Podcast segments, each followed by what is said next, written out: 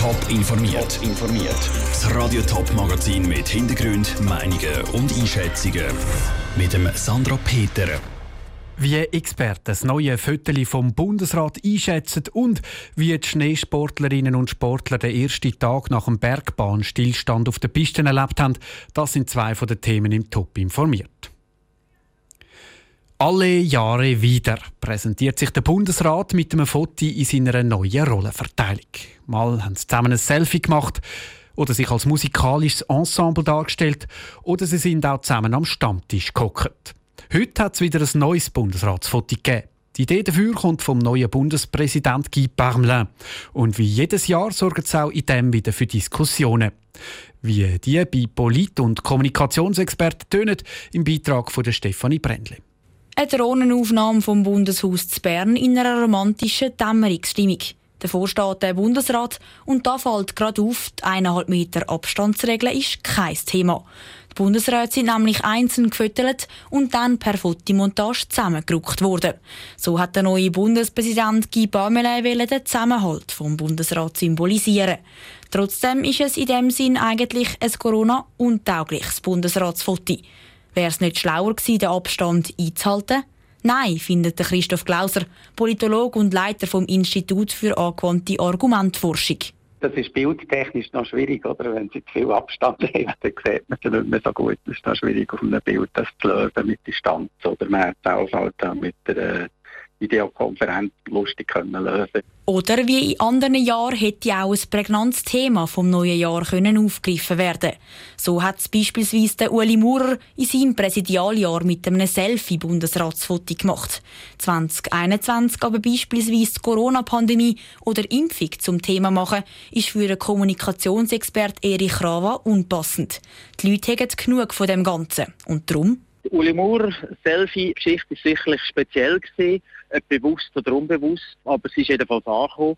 Aber ich denke mir, ein neutrales Gehaltungsbild ist immer noch unverfänglicher, wenn man es irgendwo in eine Form polarisieren Ein bisschen verfänglich daherkommt dafür laut Erich Rava, dass die Männer alle nebeneinander im Zentrum stehen und die Frauen zusammen mit dem Bundeskanzler am Rand sind. Anders sieht es der Politologe Christoph Glauser. Es ist natürlich auch so, dass es eine starke Frauen jetzt im Bundesrat. Im Zeichen von der Gleichstellung müssen natürlich jetzt auch die Männer ein bisschen ihre Rolle finden in diesem Bundesrat. Und das finde ich an und für sich gar nicht so schlecht. Bis dann wieder eine Frau im Zentrum steht, geht es noch ein bisschen. 2022 ist nämlich der Ignazio Cassis Bundespräsident. Der Beitrag von der Stefanie Brändli. Das Bundesratsfoto zum Anschauen gibt es übrigens auf toponline.ch. Heute haben die St. Galler Skigebiete nach der Corona-Zwangspause wieder dürfen aufmachen. Mit Schutzkonzept natürlich. Aber wie ist es dann nicht so das Skifahren mit Masken, Personenbeschränkung und zu einem Restaurant? Lara Pecorino war gewundert, hat Händchen und Kappen montiert und ist mit dem Gondeli in die Flumser Berg gefahren.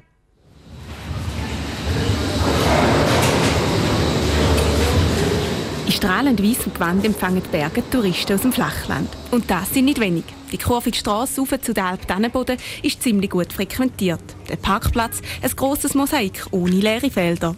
Es sieht aus wie an einem gewöhnlichen Skitag in den Flumserberg. Das täuscht. Noch nicht einmal 24 Stunden ist es her, wo hier noch Stillstand war.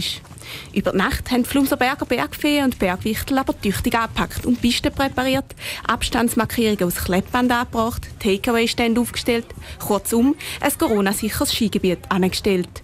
Und wie kommt das bei den Besuchern an? Das geht wunderbar. Also ich finde es jetzt gar nicht so schlimm. Es sind weniger Leute da raufgelassen. Das finde ich eigentlich recht gut. Es ist einfach cool zu sein. Es ist jetzt eigentlich noch angenehm mit diesen Masken. ist überhaupt kein Problem. Ist alles tiptop, alles wunderbar. Die Leute sind sehr diszipliniert. Es ist super. Es ist auch ein wunderschönes Gebiet. Jetzt sind wir die ganze Woche lang raufgelaufen mit Tourenski und Splitboard. Und jetzt haben wir heute wieder eine Woche abfahren Wunderbar. Ein Großteil der Skifahrer, Snowboarderinnen und Stammbügelknöpfe scheinen die Corona-Massnahmen auf dem Schnee gut wegzustecken.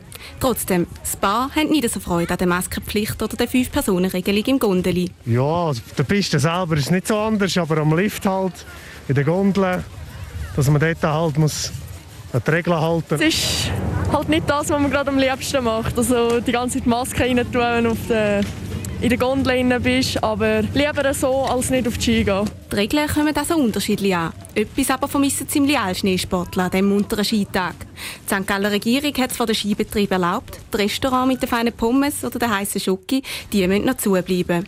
Takeaways können hier offenbar nur bedingt Abhilfe schaffen. Man mag natürlich nicht so lange. Also langsam gehen wir dann glaube heim, weil wir einfach nie sitzen und nichts Warmes essen Ein bisschen blöd, weil ich halt Hunger habe nach dem Skifahren. Draussen essen ist halt ein bisschen das sagen die Schneesportlerinnen und Schneesportler in der Flunsenberg im Beitrag von Lara Pecorino.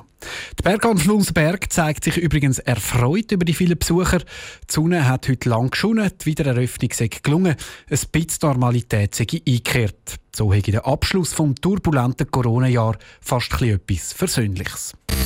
Top informiert, auch als Podcast. Mehr Informationen gibt es auf toponline.ch.